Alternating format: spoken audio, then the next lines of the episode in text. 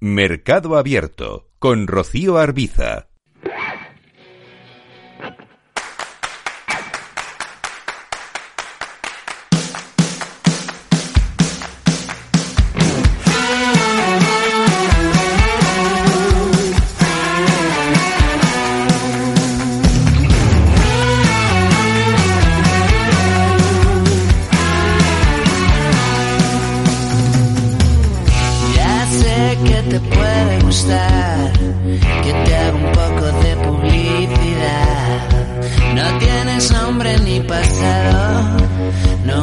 Toca analizar el cierre de la jornada en el mercado español de renta variable con Carlos Ladero, analista de GPM. Hola Carlos, ¿qué tal? Muy buenas tardes. ¿Qué tal? Buenas tardes. Bueno, el IBEX 35 tratando durante toda la jornada de acercarse a esa cota de los 9.100 puntos. ¿Tiene argumentos para llegar ahí y pasar esa, esa meta volante? Pues bueno, argumentos yo creo que, que mientras sigan los bancos fuertes se va, va a tener.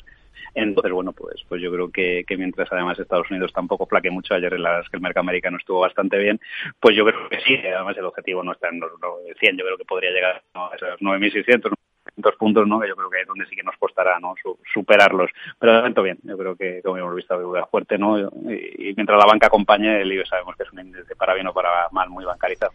Banca que hoy ha acompañado con esos resultados del Banco Santander, encabezando esas alzas dentro del selectivo español, ese repunte de más del 4%.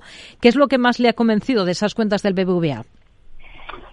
Pasa un poco casi como muchos bancos no que vienen de distintas fusiones. Después de haber digerido las fusiones haber consolidado no y bueno pues con, con, un viento de cola que todavía yo creo que no se reflejan sus balances pues pues la verdad es que los resultados son muy buenos no obviamente son históricos no pero al final si, si sumamos todo lo que se ha ido fusionando en estos últimos dos tres años pues bueno tiene cierta lógica no que, sean por, por, simplemente como digo y vuelvo a decir lógica eh, pues históricamente altos. Entonces bueno no no son para nada malos no yo creo que, todavía falta la, la, provisión por, por, ciertas cosas que sí que hizo Unicaja el otro día los resultados que presentó yo creo que todavía es bastante optimista no con lo que, que, pueda haber a futuro no con el tema de impagos y, y, alguna cosa más. Pero bueno en cualquier caso muy bueno. Yo creo que el único el único talón de aquí le sigue siendo un poco la, la parte de Turquía y, y, el resto muy bien sobre todo la parte de, de, Sudamérica pues la verdad es que aporta gran valor y, y España también. Ha dicho su presidente Carlos Torres eh, Vila o más bien ha pedido al gobierno que no malinterprete estos resultados porque la rentabilidad del banco aún es baja. Los bancos en Europa y en España seguimos cotizando por debajo de valor eh, en libros. Es decir, y eso es la mejor forma de ilustrar que todavía no estamos en una situación normalizada. Todavía no estamos en una situación normalizada, dice Torres Vila. ¿Optimista mañana con el Santander?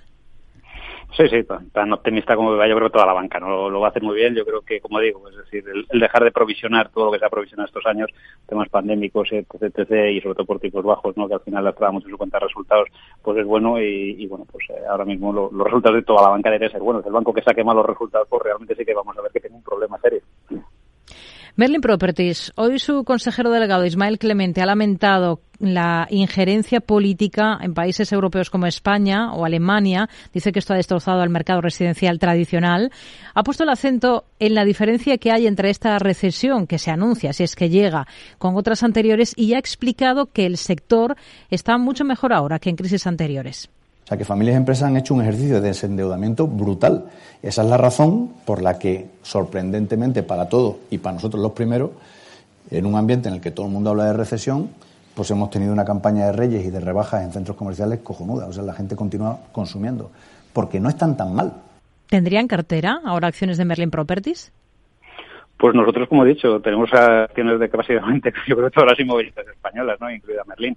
Eh, creemos que es un, un, sector que está sufriendo no por el, tipo de los tipos de interés no que al final poco competencia con el ahorrador no que, no que no mete dinero al ladrillo pero sí que creo que, que la inflación y sobre todo los tipos mantener más o menos estos niveles no que se pague mucho más por por, por letras del tesoro por renta fija y es un buen momento para empezar a comprar eh, el ladrillo no y, además eh, con, con, rentabilidades medianamente, medianamente decentes no para los próximos años.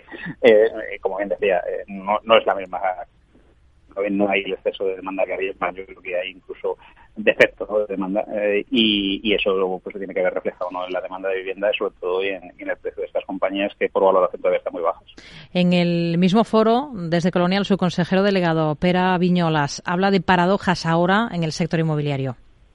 La, primera paradoja es uh, mundo de inversión versus mundo de, operaciones, uh, en el sentido de que el mundo de inversión está pues uh, en estado de, shock, el mundo de las operaciones de nuestra actividad diaria pues está en estado perfecto.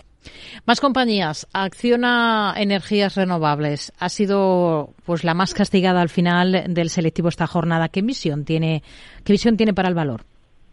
Pues buena, ¿no? Como todo el sector, yo creo que, que bueno, hay cierta volatilidad, al fin y al cabo, pues muchas veces eh, a corto o medio plazo, pues los fondos van arbitrando y por eso algunas veces pues vemos valores como, como puede ser el caso de Acciona hoy bajando, pero, pero realmente el viento de cola que tienen para los próximos dos o tres años estas compañías es muy fuerte y, bueno, lo estamos viendo ¿no? un poco en, todo lo que es la revolución que supone para el sector, ¿no? Y lo mm. que aporta ya la energía renovable, ¿no? Al, total de consumo de energía, con lo cual, pues, pues bueno, pues eh, compañías, digamos, y mínimo estos próximos Carlos Ladero, analista de GPM, gracias. Muy buenas tardes. Gracias a vosotros.